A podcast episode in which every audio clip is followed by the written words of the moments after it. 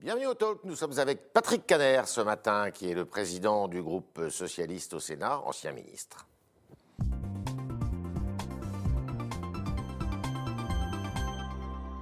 Patrick Caner. Bonjour, frère. Alors, euh, les élections régionales, c'est pour dans trois mois maintenant, au deuxième quinzaine du mois de juin. En principe. En principe, la campagne euh, bah, avance. euh, et dans les Hauts-de-France, qui est votre région, eh bien dans les Hauts-de-France, ça bouge. Alors pour euh, nos auditeurs, on va dire qu'il y a euh, Xavier Bertrand, qui est le président sortant, qui se représente. Il y a Sébastien Chenu, qui va représenter le Rassemblement national. Et puis il y a la gauche, euh, dont on pensait qu'elle partirait éparpillée avec un vert, une verte en l'occurrence, Madame Karima Deli, un communiste, un, la France insoumise, un socialiste. C'était vous, c'est vous, Patrick Caner. Et il semblerait bien que tout ce petit monde-là, ou tout ce beau monde, se rassemble. Oui. Pour reprendre une expression de M. Audiard, euh, on pouvait partir euh, éparpillé façon puzzle. Puzzle, Eh ouais. bien, euh, on a posé les, les pièces du puzzle et on est en train de les rassembler. C'est vrai, je vous confirme, même si l'accord n'est pas encore bouclé, que Il n'est pas bouclé. Il n'est pas encore bouclé. Les négociations, vous savez, dans les négociations de ce genre, il y a toujours une- un dernier moment, Ouais. une place ici, une place là, un bout de programme. Bon, c'est normal, c'est normal, c'est toujours tendu. Puis nous sommes des formations politiques qui représentons des histoires très différentes. Ouais. Mais il y a un diagnostic. Si on veut peser pour challenger la droite et l'extrême droite dans cette Ouais. région, il faut que la gauche soit rassemblée. Et alors, quand est-ce que ce- cet accord euh, eh bien, sera conclu, d'après vous? S'il est conclu? Je l'espère vraiment dans les toutes prochaines heures. Toutes prochaines En heures, tout cas, dans la semaine. D'accord. Sur quoi vous vous êtes. euh, vous avez réussi à vous entendre finalement? Déjà, pour dire, euh, il faut apporter une alternative de gauche crédible euh, dans cette région. Euh, Monsieur Bertrand a géré cette région depuis cinq ans de manière très solitaire, Ouais. très jupitérienne, euh, une expression maintenant consacrée. Euh, personne ne connaît le nom de ses vice-présidents. C'est vraiment, il est l'alpha et l'oméga de la région. Oui, mais parce que vous aviez Très, fait très- jouer le, le Front républicain Oui. aux, précédentes élections. Exactement. hein. Il n'a pas d'opposition. C'est-à-dire que vous, pas, de- n'êtes pas au Conseil régional Voilà. Je actuellement. crois que c'est très important pour ceux- celles et ceux qui nous écoutent. La gauche a disparu depuis cinq ans. Voilà. C'est une anomalie démocratique qu'il faut réparer. Et le meilleur moyen de la réparer, c'est d'être euh, rassemblés. C'est ce que nous allons faire, je l'espère en tout cas, euh, dans cette région.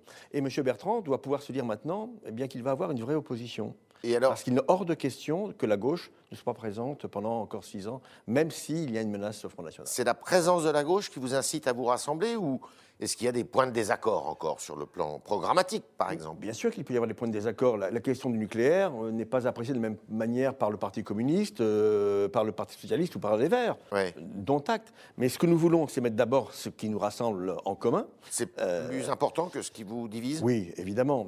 Et puis la volonté, encore une fois, que la gauche, euh, et une gauche finalement responsable, et moi je suis heureux que LFI, qui pendant des mois et des mois euh, m'avait considéré comme étant un paria, vraiment un pestiféré de la politique, en disant mais Patrick Caner, ministre de Hollande, Ouais. jamais. Eh bien, euh, la gauche socialiste va peut-être se retrouver avec LFI, et j'ai envie de dire c'est une forme de maturité peut-être qui est en train de se manifester. Alors justement, on va en parler, mais ça veut dire que vous feriez liste commune. Tout à fait. Qui tirerait, pardon de cette expression qui est très, enfin, qui conduirait cette liste Ah, c'est très, euh, c'est en discussion euh, à ce stade. Euh, je ne peux pas vous répondre dans le détail. Vous n'avez pas d'égo là-dessus, vous? Si, bien sûr que si, j'ai les échos. Mais j'ai envie de vous dire le. Des égos, le- un égo, un égo. un- Vous ah, avez des échos ouais, aussi. Des échos. Euh, je- vous savez, moi, ma position personnelle, elle doit être au service du rassemblement. Ouais. Et l'union a un prix, je le sais. Mon objectif, c'est aussi de faire monter une nouvelle génération d'élus euh, socialistes dans ce cadre. Et donc, euh, encore une fois, euh, ce que je représente, c'est une réalité politique, de- notamment dans le Nord, Mhm. où j'étais président du Conseil général. Donc je serai, quoi qu'il arrive, utile. À quelle place? À la place que nous déciderons ensemble dans le cadre de cet accord. On dit beaucoup que ça serait Madame Karima Deli qui serait en tête de liste. Elle tient un peu la corde, je Elle cache tient pas. la corde. Bon, d'accord. Voilà. Alors, euh, ça change pas mal la donne, parce que ça veut dire que c'est une élection qui pourrait être beaucoup plus serrée et qui ne se réduirait pas à un match entre le Rassemblement national Enfin. et le président sortant. Enfin.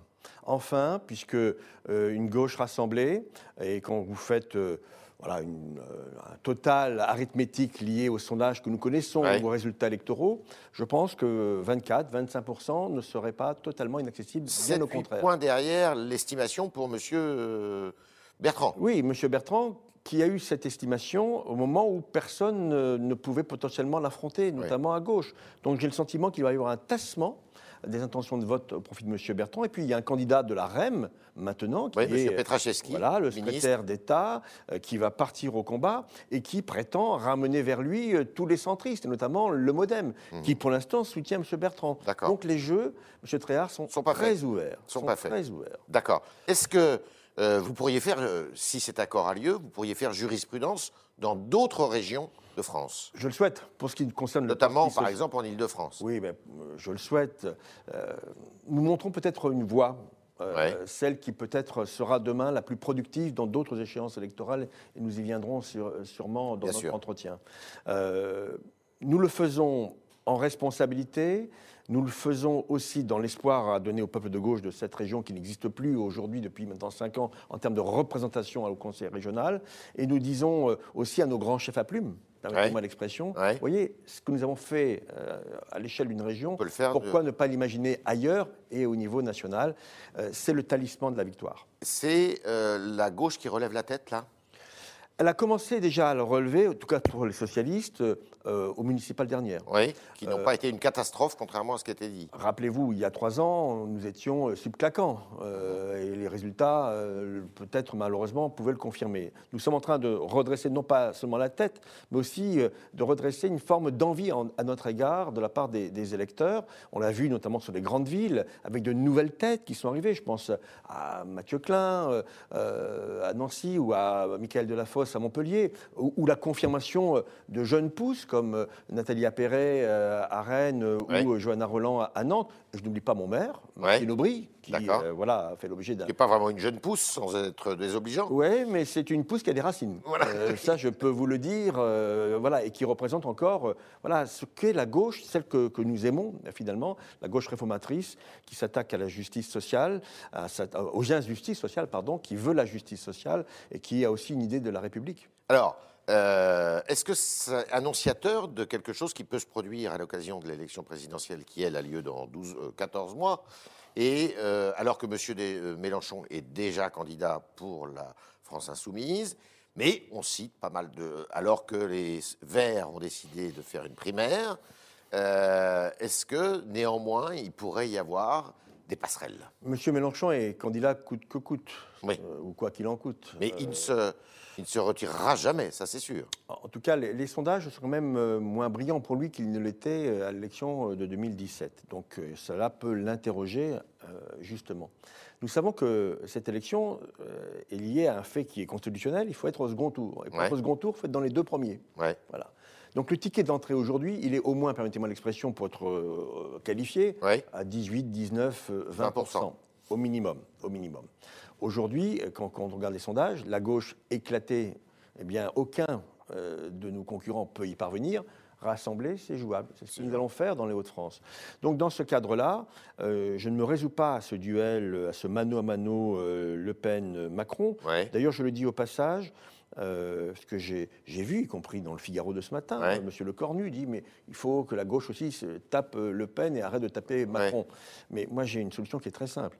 Euh, c'est que pour qu'on n'y ait pas de duo euh, Le Pen-Macron, il ne faut pas que Le Pen soit au second tour.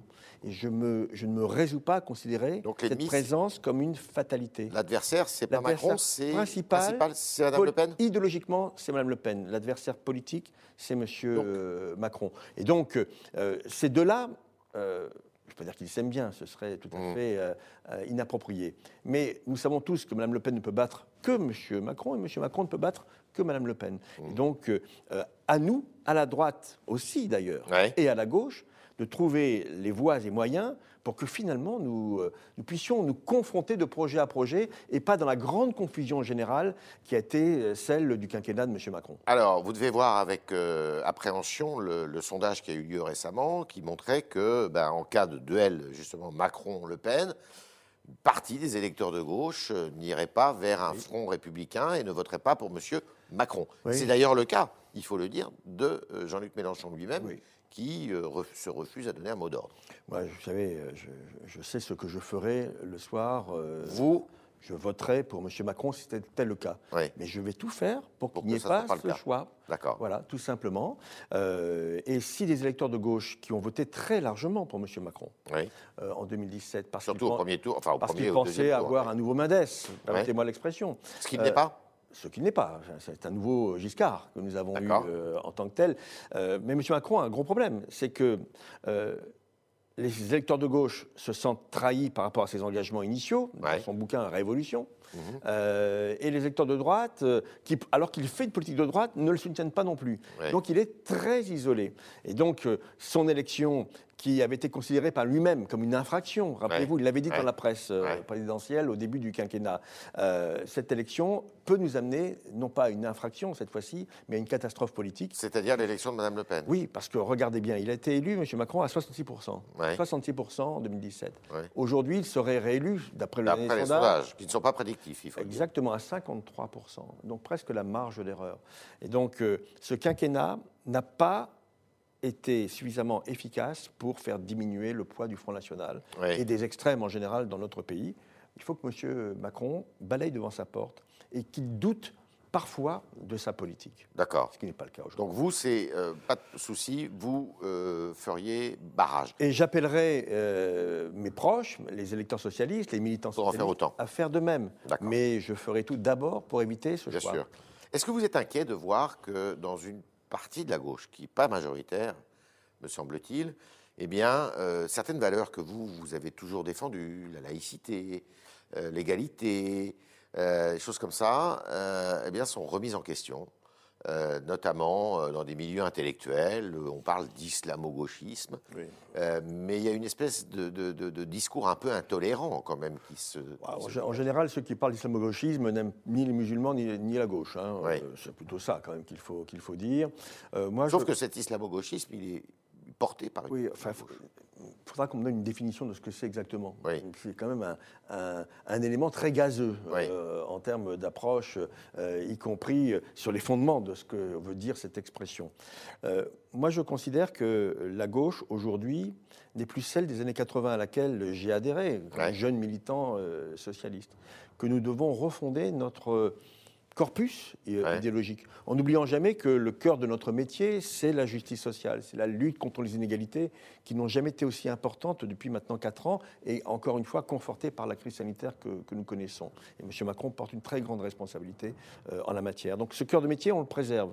On y rajoute la transition écologique, l'écologie au, sens large du terme, la démocratie participative, ce qui fait qu'on puisse vivre ensemble avec de nouveaux codes dans cette société. Et puis le troisième élément euh, que je défend de plus en plus, c'est la République jusqu'au bout.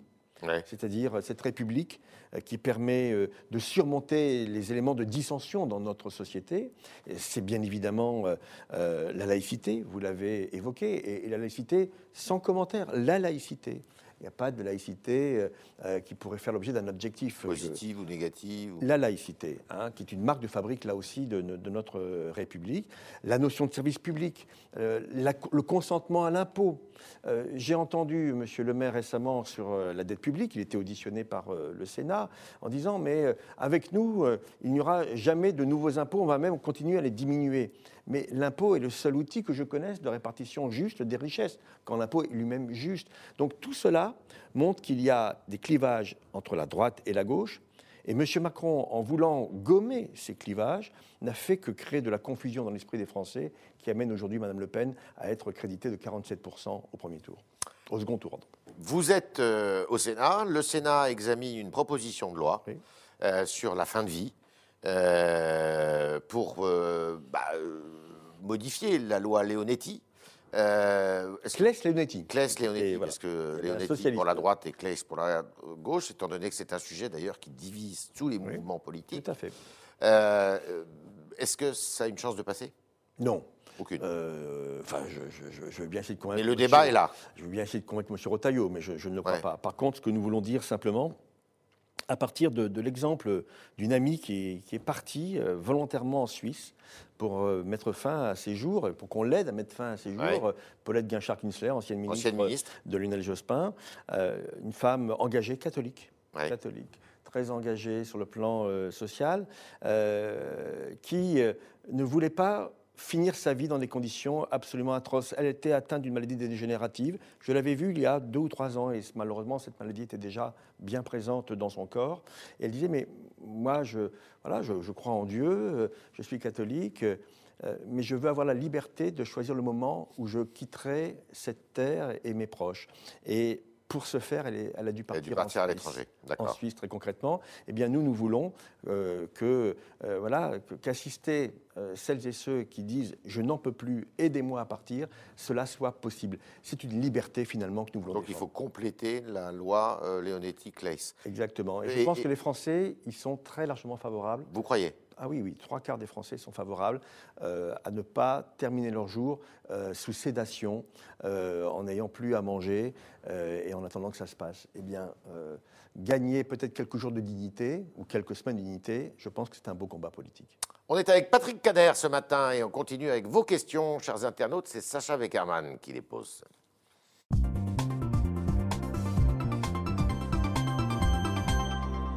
Bonjour Sacha. Bonjour Yves. Bonjour Patrick Canet. Bonjour madame. On commence avec une question de Dany sur le Figaro.fr qui vous demande si Anne Hidalgo pourra rassembler la gauche en 2022. Je le souhaite, c'est les candidates. Euh, naturellement. Elle doit se déclarer quand, d'après vous? Oh, Je ne sonde pas. Euh, Après les régionales Oui, bien évidemment. Parce que chacun a bien compris que si les départementales et les régionales, parce qu'il y a aussi les départementales, euh, où nous avons beaucoup de sortants, euh, se passent bien pour nous, comme les municipales euh, il y a maintenant presque un an, eh bien, c'est vrai qu'on pourra se dire il faut que la famille social-démocrate que la galaxie de gauche de gouvernement puisse être présente à cette élection. et dans ce cadre-là, Mme Hidalgo, pour moi, est une très bonne candidate. Donc euh, voilà, il faut rassembler autour d'elle euh, et autour bien sûr d'un projet politique crédible pour les Français. Autre question. On continue avec Pierre sur Facebook qui vous demande si appartenir au PS en 2020 n'est-il pas un inconvénient? Ah, bon. Ça, c'est la question euh, rude. Hein, moi, moi, moi j'ai 44 ou 45 ans de maison, si vous me permettez. Le militantisme. Voilà, j'ai adhéré à 17 ans au Parti Socialiste. Et je n'ai jamais mis mon drapeau dans la poche. Tout d'abord parce que les gens savent qui je suis. Euh, et je crois qu'aujourd'hui, être socialiste, même si, encore une fois, comme je l'ai dit il y a un instant, M. Tréhard, il faut sûrement modifier notre colonne vertébrale euh, politique, euh, notamment sur la question de la République, eh bien, je pense qu'être socialiste, et on le voit ailleurs en, Europe, n'est pas une tare, à condition que nous puissions représenter un espoir vis-à-dire de la situation actuelle de notre pays. Votre socialisme n'est pas mort ah ben, non, il doit se réformer. Le parti d'Épinay, créé en 71, je crois, est arrivé euh, à la fin. Ah euh, voilà. Euh, et je ne fais aucun parallèle avec la PPL, fin de vie, que nous allons défendre demain au Sénat. mais il faut que nous tournions la page du même grand livre du socialisme français. Ça, ça. Euh, François Hollande a avoué il y a quelques jours avoir regretté ne pas s'être représenté en 2017. Est-ce que vous aussi, demande Jean-Philippe Oui, tout à fait, oui, parce que je me souviens très bien que j'étais dans mon bureau avec mes collaborateurs euh, au ministère en train de regarder cette déclaration de début décembre, du 6 décembre, je crois, 2016. Euh, il l'a regretté d'ailleurs dans un bouquin préalablement, puis encore une fois sur Twitch il y a 48 heures ou, trois 3 jours peut-être. oui, il a, il a raison parce que finalement personne n'a pu défendre le bilan du quinquennat qui est présenté comme étant l'horreur absolue. Écoutez, moi je considère que François Hollande a marqué l'autorité de la France euh, au moment les plus difficiles de, notre histoire euh, par rapport aux attentats. Il a, redressé les comptes de la nation, il a poursuivi les politiques de transformation sociale. Et donc c'est beaucoup d'injustice qui est faite, je pense, à ce quinquennat, même s'il y a eu des erreurs reconnues par lui-même. Euh, et dans ce cadre-là, je pense qu'il aurait dû défendre son bilan. Et peut-être que les choses en auraient été changées. Alors justement, il s'exprimait sur un nouveau réseau qui s'appelle Twitch. Peut-être Sacha avait une question là-dessus. Vous, faites ça, vous, oui, euh, ah Twitch euh, Vous êtes favorable à ces nouveaux modes de communication? Écoutez, c'est un mode de communication. Je suis chez vous euh, aujourd'hui. Oui. Voilà communication. C'est vrai qu'il y a quelques années, euh, le Figaro n'aurait pas eu non, non, mais, le studio. mais voilà, mais je, je, pense qu'aujourd'hui, les réseaux sociaux sont, sont ce qu'ils sont, parfois excessifs, on le sait bien, parfois asociaux, malheureusement. mais tout homme politique doit pouvoir le faire. Je, je l'ai fait dans d'autres dans d'autres formes de, réseaux et avec, euh, avec plaisir. Euh, il faut se prêter au jeu. C'est-à-dire qu'il faut vraiment se lâcher pour être le plus sincère possible. J'espère l'être sur votre plateau. Avec quelques limites d'ailleurs, pour pas tomber dans une démagogie d'expression. Oui, en tout cas les extraits. L'homme politique doit rester à sa place. Les extraits que j'ai que j'ai vus de, de, voilà de, cette émission de Samuel Etienne avec François Hollande me laissent me laisse penser qu'effectivement c'était de bon ton. Bon ton. Et d'ailleurs et d'ailleurs le succès a été au rendez-vous. Important. Sacha. C'est la dernière question. Est-ce que vous êtes favorable à un passeport vaccinal vous demande Jean-Philippe. Oui, mais pas tout de suite. Oui, quand euh, nous aurons. Euh, aura accès au vaccin Quand il y aura 20 euh, millions, 25 millions de vaccinés, oui, bien sûr, comme ça se passe en Israël. Le passeport vaccinal israélien qu'on met souvent en exergue mmh. n'a été mis en œuvre que quand la population avait été vaccinée à 50%. Donc aujourd'hui, nous avons 4 millions de Français, un peu plus, qui ont reçu au moins une, une injection. Euh, bon, 4 millions de Français, vous faites le calcul, on n'est pas tout à fait à l'objectif. Donc peut-être que euh, à l'été prochain, euh, je n'y suis pas défavorable, bien au contraire. Mais aujourd'hui, ça créerait plus une injustice qu'autre chose, parce que euh, moi-même, nous-mêmes, je pense, M. Tréard, je n'en sais rien. Eh bien, écoutez, nous sommes trois à ne pas être vaccinés, et nous représentons, euh, je dirais, des, des, profils très différents. Donc, continuons à vacciner. Et l'embellie que nous avons vue ce week-end, et je m'en félicite, j'étais suffisamment critique par rapport au gouvernement sur le sujet en disant il n'y a pas assez de doses. L'embellie ce week-end est en train déjà d'avoir quelques petits ratés cette semaine, donc il faut de la continuité Arrêtons le stop and go dans cette politique vaccinale et ça rassemblera les Français. Merci Patrick Caner, merci d'être passé dans les studios du Figaro, de nous avoir parlé de la gauche en vue de cette élection euh, euh, dans les Hauts-de-France, dans le nord de la France, donc dans les Hauts-de-France, de cette élection régionale, de parler aussi de l'élection présidentielle. Merci Sacha de vous être fait l'écho de vos autres internautes qui avaient été nombreux à nous écrire ce matin. Merci et à demain si vous le voulez bien.